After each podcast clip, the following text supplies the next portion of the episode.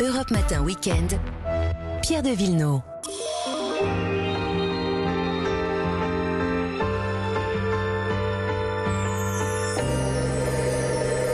Parti, parti, même loin, loin de la région. Ah oui, les Gabriel. amis, Vanessa Za, Olivier Pouls. Bonjour. Et Bonjour, si on partait aujourd'hui avec nos valises euh, Je sais pas où on part d'ailleurs, Vanessa. Ah bah ça se mérite. Alors vous allez deviner euh, notre destination. Trois indices. Cette destination, elle réunit Sicile impératrice, Hmm, Cristiano Ronaldo hmm. et Adam et Ève. Oula, Ah, c'est le mélange des genres. On est l'Autriche, d'accord le Portugal et euh, Portugal.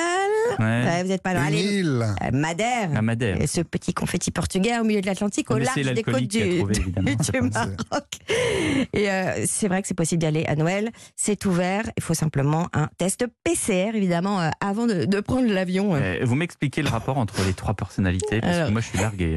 Ronaldo, donc il est originaire de, de Funchal. Non, non, mais moi, j'étais j'ai pas compris non plus. extraterrestre. Les Je amateurs- Bon, vous allez, êtes, vous êtes amateur de foot quand même. Oui, enfin. Ouais, enfin oui. bon, non, mais ça c'est un Si, si, classique. si. Même moi, je, je, je sais ça. Voilà. Avec On- modération. Il a même un musée interactif, euh, ce cher euh, Ronaldo. Euh, Adam et Ève, ça c'était un peu pour vous brouiller les pistes, mais en fait il y a du vrai. Alors c'est pas les personnages bibliques évidemment, mais Adam et Ève, ce sont les premiers hommes nés sur l'île. Ce sont des jumeaux, et voilà les enfants des premiers colons arrivés au 15e siècle. Et puis alors Sicile l'impératrice, c'est tout simplement parce qu'elle venait en cure se refaire une santé à Madère. Pourquoi? Parce que le climat y est doux toute l'année. On l'appelle l'île de l'éternel printemps. Euh, c'est pas pour rien. Donc, euh, vous traversez les montagnes volcaniques, vous allez emprunter des, des, des sentiers euh, à pic, vous pouvez faire du, du canoë-kayak, de l'escalade, du parapente. Enfin voilà, du sport. Oui, c'est très sportif, quoi. Ouais, Sinon, c'est ça pas la peine. parle, hein Ouais. Bah, en fait, on peut le vivre aussi en, en mode farniente. Ah, Euh, alors moi, je vous ai trouvé, les garçons, l'activité euh, idéale pour vous deux. On prend le téléphérique du vieux Funchal, arrivé là-haut, vous n'avez plus qu'à vous asseoir l'un à côté de l'autre. C'est deux papilles du oui, c'est ça. Vous Ouais, prenez ah vraiment pour deux ouais, gravataires. hein. Dans une luge, sympa, sympa dans une temps. luge en osier. Et là, c'est parti. Il y a deux madériens qui vont vous pousser Non. avec des patins et vous allez dévaler une route sinueuse qui part de Monte à Funchal. Voilà, on en prend plein la vue. C'est un bobsleigh Ouais, c'est un neige. toboggan, c'est un toboggan, c'est comme une grande luge. Voilà, et puis il vous guide. Vous pouvez taper des, des virages. Voilà. Bon. Vous l'aviez jamais je fait bien. ça Non, Ouais. je veux bien. Ouais. Bon bah voilà. Donc euh, Euh, d'autres Et propositions. sinon, un truc un peu plus farnienne. Un peu plus sans farniente, un peu plus- de l'expérience foireuse. Bah, allez. Mais c'est pas foireux, c'est une tradition. Oh, va, Funchal, Funchal. Euh, cette ville, elle est très typique. Elle a des, des, des maisons avec des volets verts, euh, avec une tour. Elles sont toutes flanquées d'une tour parce qu'en fait, les femmes attendaient euh, leur mari. Elles brodaient en haut et elles attendaient le retour de leur mari, les pêcheurs qui étaient partis en mer. changé. Voilà. Et Oui. puis, alors moi, j'ai deux petits villages que j'aime beaucoup. Euh, Camara dos Lobos, parce que Churchill y allait. Euh, à la fin de sa vie, il allait y des peindre cigares alors. et des cigares. Bon, ça, Mhm. vous pouvez les amener aussi Avec si vous voulez, avec modération. Et puis il y a Jordim de Mar, euh, plus au sud. Euh, c'est assez pittoresque, un petit côté un peu grec avec euh, plein de ruelles qui sont qui sont chevêtres. Un hôtel pour terminer. Ah ben, une quinta, une quinta, c'est une ancienne maison de maître. Euh, la plupart ont été restaurées et c'est la Quinta da Bella Vista. Qu'est-ce que ça vous inspire à l'île de Madère Ah, les vins de Madère, évidemment. voilà. Vins extraordinaires, parce qu'après avoir fait notre petit tour en luge, là, tous les deux, je vous, in- je vous inviterai à boire. euh, Votre bobsleigh.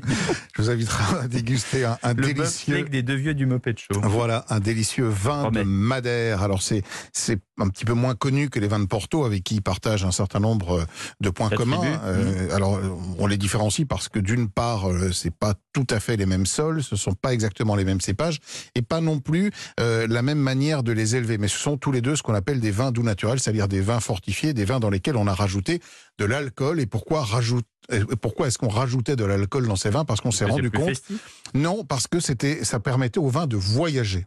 Ah. Et en fait, ça les stabilisait davantage. Oui. Et comme Madère a Mmh. exporté énormément ses vins, le fait de rajouter 20% d'alcool dans le vin bah, lui permettait d'arriver euh, vivant, entre guillemets, à Donc destination, en tout cas combien de degrés buvable. pour un Madère Autour de 20 degrés. Donc c'est pas énorme non plus, apéro, mais c'est un peu plus. Ouais. Alors que du- les Porto Voilà, à peu près la même chose.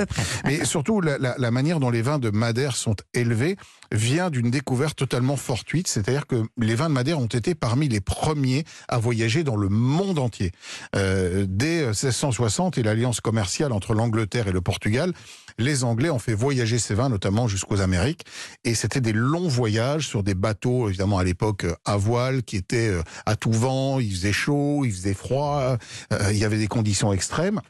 Et on se rendait compte qu'une fois que le vin avait, était arrivé, il avait vieilli plus vite, mais surtout Mm. il avait acquis des, des, des petites euh, nuances vraiment très intéressantes et, et- et il a rencontré un énorme succès aux États-Unis notamment. Et donc aujourd'hui encore, la manière dont on élève ces vins est totalement inspirée de ça. Euh, ce qu'on appelle Donc on les fait voyager puis on revient. non, non, on, on- on le, on le simule aujourd'hui. L'estouphagem, euh, c'est le, le- le fait de, de faire chauffer le vin, par exemple, pendant trois mois à 50 degrés, ce qui ne se fait nulle Ah part ailleurs. On le fait chauffer à 50 degrés parce que justement, ben, on reproduit les conditions des voyages sur les tropiques où il faisait extrêmement chaud sur, les bateaux. Euh, le, le, cantero, qui est une tradition, c'est laisser les fûts à l'air libre.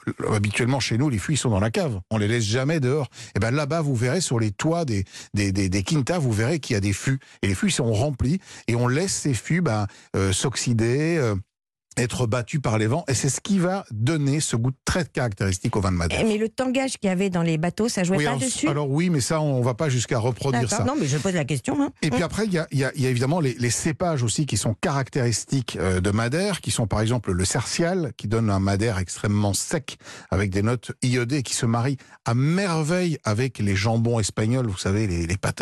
Eh oui, Ah, ça, Mmh. c'est merveilleux. El Oh, Jamón. Voilà, vous avez le boile, qui est un autre cépage, qui donne euh, des madères un peu plus doux, un peu plus ronds, demi-secs. Et puis, vous avez le malvaisé, qui lui donne les madères les plus doux. Mm. Et c'est vrai que ces vins de madère, ça reste très confidentiel. Il n'y en a que 500 hectares. C'est rien du tout. hein. C'est l'équivalent de cinq gros châteaux bordelais euh, dans des conditions de, de, de culture très difficiles. Beaucoup de vignes en terrasse euh, sur des vins qui vieillissent admirablement et qui méritent d'être euh, redécouverts pour ceux qui pourront le faire. Et, et quand on dit qu'un vin a madérisé, d'ailleurs, Mmh. c'est qu'en général, Oui, c'est un oui. défaut, il est plus bon.